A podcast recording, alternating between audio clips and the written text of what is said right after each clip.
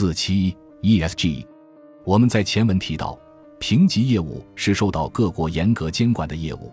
为了保证评级的独立性，国际评级公司基本只做单一业务——发行人付费的评级业务，其他数据相关的业务都由同一集团内的姐妹公司运营，和评级业务之间存在防火墙。穆迪在二零二一年的业绩会上披露。评级收入占了该司三十八亿美元总收入的百分之九十九，其他收入只占百分之一，这包括了 ESG 收入。标普全球评级没有披露总收入里非评级收入占了多少比例，只披露了其 ESG 收入达到了九千八百万美元。从二零零九到二零一六年，我们在标普全球评级推广的一直是单一业务评级。直到二零一七年，绿色债券评估服务推出，这是基于债券的评估产品。我们非常欢迎新的增值服务，这样我们在和外界交流的时候，除了谈评级，也能增加新的内容。中国是全球第二大绿债发行国家，因此我们当时也做了不少绿色能源、绿色建筑相关的绿色债券评级服务。到了二零一八年，ESG 扑面而来。标普全球评级开始积极推广 ESG 的概念，推出了 ESG 评估服务。当时在中国，ESG 还属于非常新的一个概念。我们和客户当面交流的时候，常会听到的三类问题是：一、对我公司的评级有影响吗？二、投资者看 ESG 吗？对我们债券发行定价有帮助吗？可以便宜多少？三。中国哪一家公司做了 ESG 评估？全球可比公司做了吗？多少分？为什么做？这些问题让我一瞬间恍惚回到2009年，很像我们在中国从零开始推广国际评级的时候。不过在当时，国际评级至少在发达国家已经非常成熟了，有了很多案例和经验可以借鉴。而现在，ESG 服务在全球都没有现成的参考模板，只能乐观地看待这件事了。这意味着我们和全球一起站在 ESG 的起跑线上，指令枪已经打响，看我们在可持续发展的路上能走多快、走多远。ESG 代表了环境、社会和治理，是当今全球推动企业可持续发展的重要指标。随着全球越来越重视可持续性发展和绿色经济。中国也提出了二零三零年前实现碳达峰和二零六零年前碳中和的目标。不像国际评级已经形成了三大巨头掌握了话语权的现象。由于这个概念比较新，ESG 评估的全球竞争格局如同战国时代群雄逐鹿。除了三大评级机构提供 ESG 评估服务，还有 MSCI 等其他机构参与其中。三大评级机构在评级报告中都包括了对于 ESG 因素的简要分析。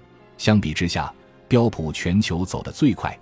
标普全球于2019年收购了位于瑞士苏黎世 Robeco SM 的 ESG 评级和 CSA 基准业务。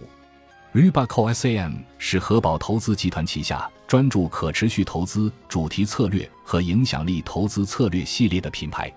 其在评估企业可持续发展绩效方面拥有二十一年的经验，并一直在提高 ESG 报告的标准。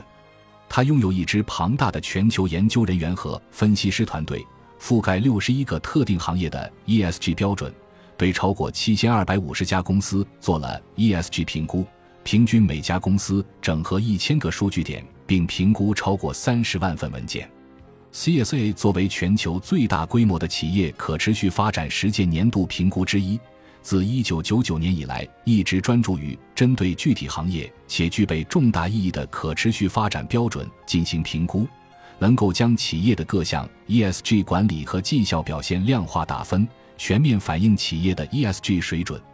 2021年，超过2250家企业积极参与了 CSA 评估。其总是直达全球市值百分之四十五以上，标普全球的大量投资人客户正在将 ESG 评分纳入其投资决策过程中，涉及资产已超过二十六万亿美元。三大评级机构发布的评级报告，为了更好展示在评级流程中 ESG 因素对于信用质量的影响，都开始将 ESG 纳入了考量，提供了更多的透明度。以龙湖的评级报告为例，标普全球评级 E 三 S 二 G 二，环境因素相对负面，但是龙湖面临和可比公司一样的环境和社会风险。